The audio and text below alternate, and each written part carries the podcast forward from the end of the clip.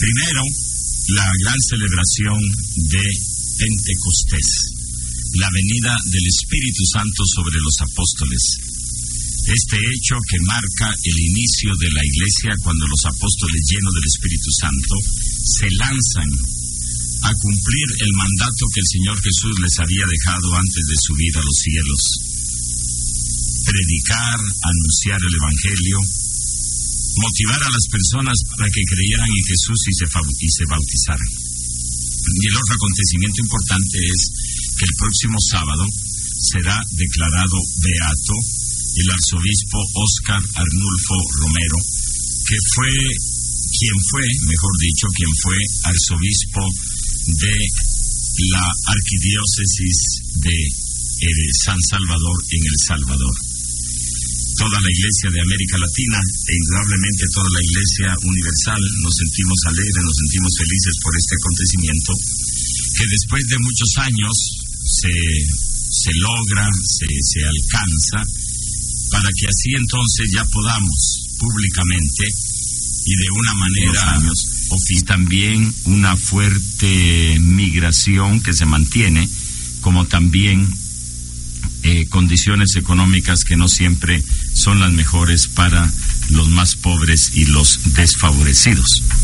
De esta manera entonces estamos todos muy felices de esta celebración e indudablemente será también un momento en el que le daremos gracias a Dios que sigue haciendo grandes obras a través de aquellos hombres y mujeres que fieles a la llamada que el Señor les hace, se mantienen no solamente en un compromiso, en un compromiso diario, en un compromiso constante, a través del cual viven su fe y expresan la solidaridad hacia Dios, sino que también se convierten así en testimonios, en ejemplos para quienes también queremos seguir sirviendo al Señor. De esta manera, entonces, dos acontecimientos que van a llenar nuestra condición de cristianos, de miembros, de, miembros de, esta Iglesia Católica. La fiesta de Pentecostés es la solemnidad, ya lo dije antes, la solemnidad con la cual nosotros recordamos lo que sucedió allá y que fue el cumplimiento de la promesa de nuestro Señor Jesucristo. No se vayan, les voy a enviar el Espíritu Santo y Él los va a hacer mis testigos delante de todas las personas. Y así fue, así cumplió el Señor Jesús su promesa de dar ese Espíritu Santo cuando, estando ahí en Jerusalén, precisamente lo recibieron. Y la descripción que nos hace de este hecho, el libro de los Hechos de los Apóstoles, nos hace entender que estamos delante de un misterio, pero de un misterio que no por ser misterio deja de ser real, sino que es verdaderamente verdadero. Y es que uno descubre ahí cómo, a partir de recibir el Espíritu Santo, los apóstoles se convierten, como lo dije antes, en esos testigos valientes que no solamente son valientes en el sentido de ofrendar su vida para defender ese evangelio que están testimoniando con sus palabras, sino que también los empuja a, tener un dinamismo apostólico increíble. Es decir, se lanzan de veras, se lanzan de veras a, anunciar el Evangelio por diferentes lugares y no tienen temor ni de las condiciones físicas, de los viajes, no tienen temor de, de nada de eso, sino sencillamente ellos se lanzan, se lanzan a anunciar ese Evangelio del Señor Jesús. Yo deseo y espero que también usted, estimado radio oyente, en esta celebración renueve esa conciencia de saber que el Espíritu Santo está en nosotros desde el día en el que fuimos bautizados y sobre todo que hemos recibido ese Espíritu Santo en el día de nuestra confirmación. Por eso la importancia, la necesidad de recibir el sacramento de la confirmación para ser también nosotros testigos vivientes del Evangelio de Jesús en un país que sigue bastante, bueno, yo utilizaría la palabra bastante alborotado con la última noticia del día de ayer de la captura de estas personas que tenían cargos de responsabilidad en el Instituto Guatemalteco de Seguridad Social, como también en el Banco de Guatemala. Eh, escuchando las declaraciones del presidente, él señalaba que lo habían defraudado en la confianza que él había puesto, pero más que defraudar al presidente, han defraudado al pueblo de Guatemala si en realidad es verdad las acusaciones que les están haciendo, sobre todo en esta situación en la que parece han muerto personas por medicamentos que fueron comprados y que no correspondían a la calidad que se requería para que fueran verdaderamente medicinas que curaran a las personas que tenían problemas en sus riñones. Bueno, seguramente seguiremos viendo otros hechos de los cuales siempre hay rumores, pero no se había entrado en un proceso de una investigación seria y profunda. Pero quiero rápidamente aprovechar los minutos que me, quema, que me quedan para leer el comunicado del Consejo Apostólico Nacional de Guatemala de la provincia centroamericana de la Compañía de Jesús, eh, que tiene fecha 20 de mayo y que comienza con las palabras de Jesús, no teman, yo estaré con ustedes siempre, San Mateo capítulo 28, versículo 11 y versículo 20. El comunicado dice así, las instituciones y las personas que trabajamos y colaboramos con la Compañía de Jesús en Guatemala, manifestamos nuestro apoyo a los clamores que la diversidad de los pueblos guatemaltecos expresan a través de las movilizaciones en las ciudades y en el campo. Estas movilizaciones son signos de esperanza, expresan los anhelos de una sociedad distinta, activa, donde el ejercicio de la ciudadanía sea una realidad permanente. Esas expresiones adquieren más legitimidad cuando provienen de los diferentes pueblos, orígenes y religiones, todas articuladas bajo similares propósitos. Es importante que esos espacios prosigan y logren articular a más expresiones y sus propias demandas. Está visto que ha llegado el momento para que el gran objetivo sea promover una sociedad para el buen vivir. Yo vine para que tengan vida y la tengan en plenitud. Así ha dicho Jesús, San Juan capítulo 10, versículo 10. El Papa Francisco nos recuerda en el rostro de la misericordia que la corrupción es esta llaga putrefacta de la sociedad que grita hacia el cielo e impide mirar el futuro con esperanza, porque con su prepotencia y avidez destruye los proyectos de los débiles y oprime a los más pobres. La corrupción ha sido el detonante de la actual crisis político-institucional, pero a la vez representa la articulación de diversos pendientes como sociedad. Por ejemplo, un sistema político diseñado para responder a intereses sectoriales y particulares, una estructura económica provocada de históricas desigualdades, una sociedad jerarquizada donde solo unos cuantos tienen acceso a los satisfactores sociales, un entorno ambiental deteriorado y que solo privilegia lo biofísico sobre lo humano. La corrupción representa la profundización de esos y otros males que fusionados en un tiempo específico y bajo conducciones políticas erráticas, cargadas de mediocridad, autoritarismo y privilegios, aumenta exponencialmente sus consecuencias.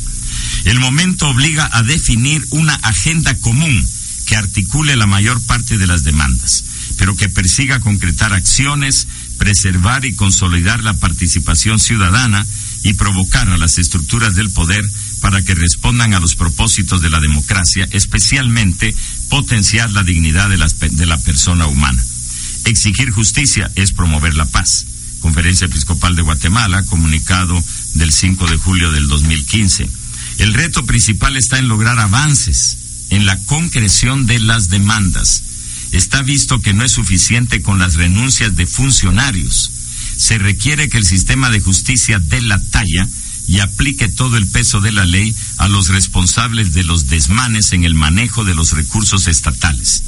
Las investigaciones del Ministerio Público con el apoyo de la CICIG deben continuar e incrementarse para sentar precedentes.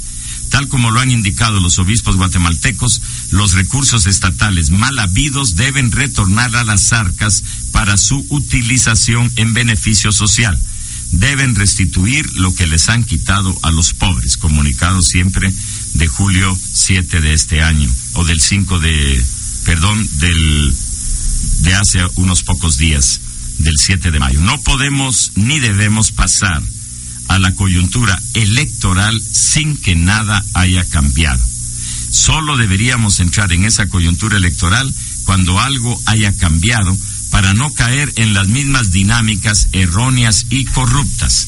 Necesitamos mantener la coyuntura de participación ciudadana y promover cambios profundos en las leyes, en la ley electoral y de partidos políticos, especialmente en su financiamiento.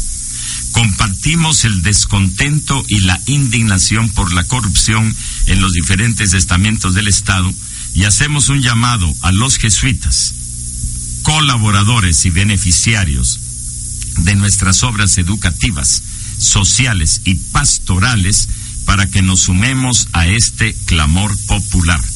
El viento del Espíritu de Cristo resucitado que celebramos en este domingo de Pentecostés nos anima a superar el miedo paralizante y a denunciar la mentira, la corrupción y la impunidad para reconstruir una sociedad guatemalteca desde la fraternidad y la paz que brotan de la verdad y la justicia. Este es entonces el comunicado de la Compañía de Jesús y como ustedes ven, han, insistido en eso. Señalar bien las demandas, entrar a los cambios profundos antes de entrar a las elecciones, es lo que ellos sugieren. Y hacen un llamado a los jesuitas, a todos los que colaboran, a los beneficiarios de las obras educativas, sociales y pastorales, para sumarnos al clamor popular. Bueno, ahí está la Universidad Rafael Andívar como un gran signo de la acción jesuítica en este país, aparte de todas las demás obras que ellos tienen los colegios que tienen, etcétera. Bueno, yo espero que en este llamado que hace esta agrupación que es el Consejo Apostólico Nacional de Guatemala, provincia centroamericana, la Compañía de Jesús, encuentre eco en sus miembros para ir logrando lo que todos queremos, un país verdaderamente diferente de lo que o del que hasta ahora hemos tenido. Gracias por su atención, llego ya al final del programa e invito a quienes se enlazan con Radio Creativa, nuestra radio, que no pierdan nuestra sintonía, porque sigue ahora la segunda parte del programa La Voz del Pastor. La Voz del Pastor, un encuentro con la palabra de Dios para meditarla, vivirla y anunciarla. Gracias por su atención a la emisión de hoy. Le invitamos para el día de mañana para todas las emisoras diocesanas y parroquiales del Grupo Radial.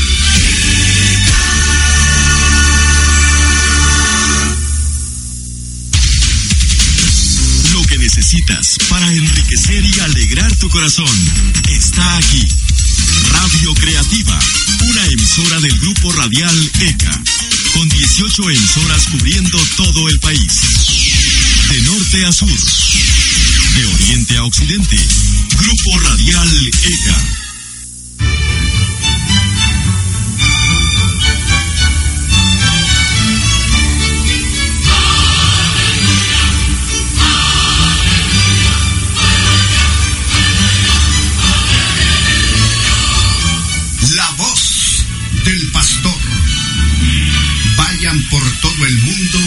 Y anuncien el Evangelio. Este es el mandato del Señor Jesús que la Iglesia Católica ha cumplido a lo largo de los siglos. Hoy, el mensaje evangelizador se difunde a través de esta emisora por el obispo de la diócesis de Huehuetenango, Monseñor Álvaro Ramacini y Meri, en obediencia al mandato recibido.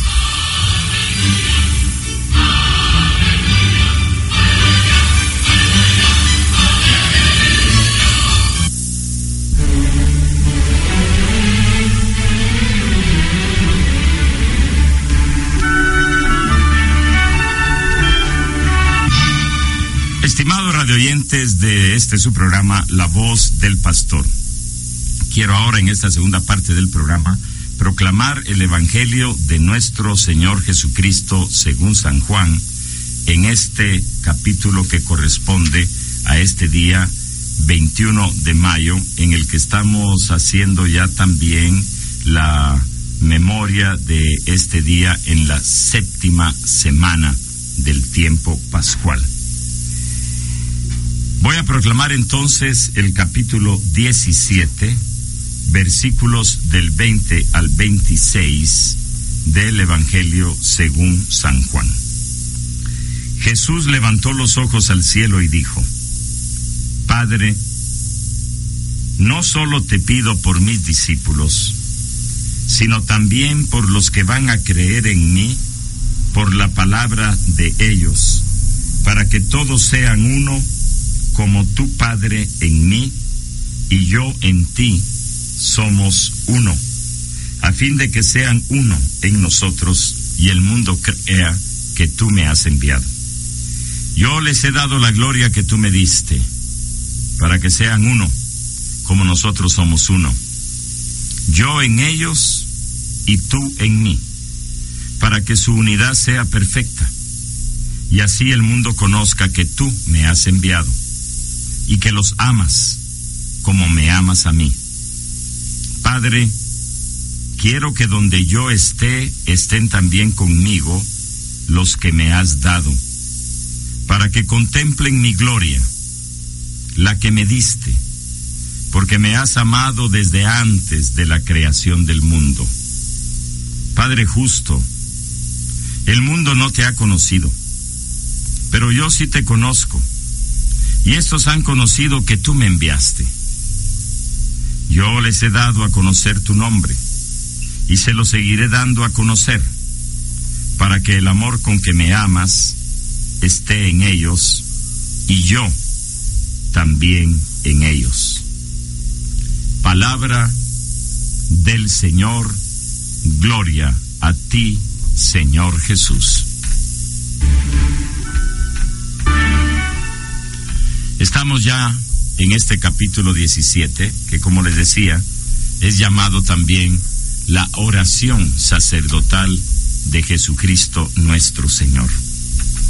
Es un testamento que el Señor hace, por decirlo así, porque ya en el capítulo 18 comenzaremos a contemplar los momentos de la pasión, del sufrimiento de nuestro Señor Jesucristo. Es una oración profunda.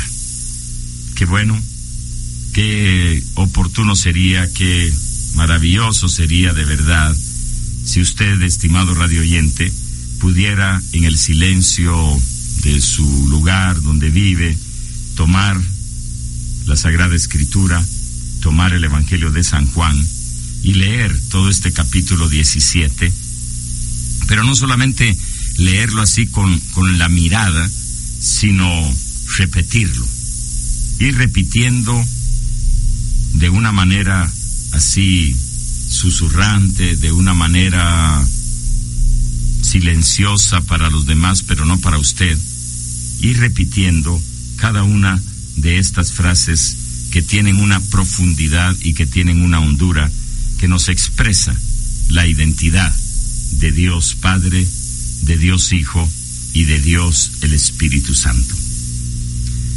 Primero, el Señor Jesús llama a Dios su Padre, Padre los apóstoles le habían pedido al Señor Jesús, enséñanos a orar. Y el Señor Jesús les dijo, cuando ustedes oren, oren digan, Padre nuestro que estás en los cielos. El Señor Jesús nos enseña que Dios es nuestro Padre, que su amor hacia nosotros es infinito, porque es el Padre del cielo, que cuida de los pájaros, que cuida de las flores, y que realmente es como, diríamos, la presencia de alguien que con ternura, con amor, con misericordia, se preocupa de nosotros. Pero es interesante señalar que en el Evangelio Jesús nunca va a ser una Jesús nunca va a ser una aplicación igual. Cuando se dirige a los discípulos les dice, "Ustedes díganle Padre." pero nunca dirá él, Padre nuestro, refiriéndose a él y a los discípulos en el mismo momento, no. Jesús tiene el privilegio de decirle a Dios su Padre, mi Padre. Mi Padre los va a cuidar, mi Padre. Pero ahora nos enseña a nosotros que sí, que Él es Padre, que Jesús, que Jesús es el Hijo del Padre. No solo te pido por mis discípulos, sino también por los que van a creer en mí por la palabra de ellos. Aquí estamos usted y yo, estimado Radio Escucha. Nosotros creemos en Cristo Jesús por el testimonio de los apóstoles. Ellos nos han dejado ese testimonio escrito en los cuatro evangelios, en las cartas apostólicas, pero también ha sido la misma tradición de la iglesia, la misma vida de la iglesia que se ha encargado de ser como diríamos el instrumento para que nosotros podamos ahora tener esa fe fundamentada en el Señor Jesús. ¿Y qué es la cuál es, mejor dicho, no qué es, sino cuál es la preocupación de Jesús? Que todos sean uno, como tu Padre en mí y yo en ti somos uno. Primero entonces el punto de referencia de la unidad es la unidad entre el Señor Jesús y Dios Padre. Ellos son uno, aunque son el Padre y son el Hijo y son el Espíritu Santo. Es decir, entramos aquí en la realidad misteriosa de la naturaleza de Dios. Tres personas diferentes, el Padre, el Hijo y el Espíritu Santo, pero un solo Dios. Es lo que nosotros llamamos el misterio de la Santísima Trinidad. Es eso, el misterio de la Santísima Trinidad. Un solo Dios en tres personas diferentes. La palabra persona fue fruto de una larga reflexión teológica que, comenzó desde los primeros siglos para tratar de cómo podemos entender quién es Dios, quién es este Dios dado a conocer por Jesús. Y ahí hay una influencia ya de la filosofía. ¿Por qué no se habla de, individuos? ¿Por qué no se habla de, de otra manera? Se utiliza el término persona, pero persona divina, no persona humana, porque en Jesús hay una sola persona que es la persona divina y dos naturalezas humanas. Es decir, y dos, perdón, dos naturalezas, una humana y la otra divina dos naturalezas diferentes, la naturaleza humana, la naturaleza divina, pero unida de una manera así indestructible, indivisible, que es lo que nosotros en la teología católica llamamos la unión hipostática. Que esto fue objeto de discusiones en los primeros siglos, como yo lo mencionaba en uno de estos programas, cuando señalaba que en los primeros siglos hubo diferentes interpretaciones de estas verdades, que no las hicieron en su totalidad, sino a medias y hubo entonces las herejías arrianas, las herejías monofisitas, y eso fue lo que causó también la división, la primera gran división de la iglesia, en las iglesias ortodoxas del Oriente y la iglesia que estaba unida a Roma, al obispo de Roma, al sucesor de Pedro. Pero el hecho es este, ¿no? Jesús pide que así como Él y el Padre son uno, también nosotros, los discípulos de Jesús que creemos en Él, seamos uno.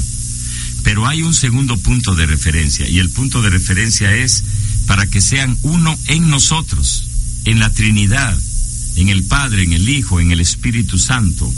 No por nada, siempre que comenzamos una actividad religiosa en la Iglesia Católica, lo hacemos en el nombre de la Trinidad, en el nombre del Padre y del Hijo y del Espíritu Santo. El día lo iniciamos así.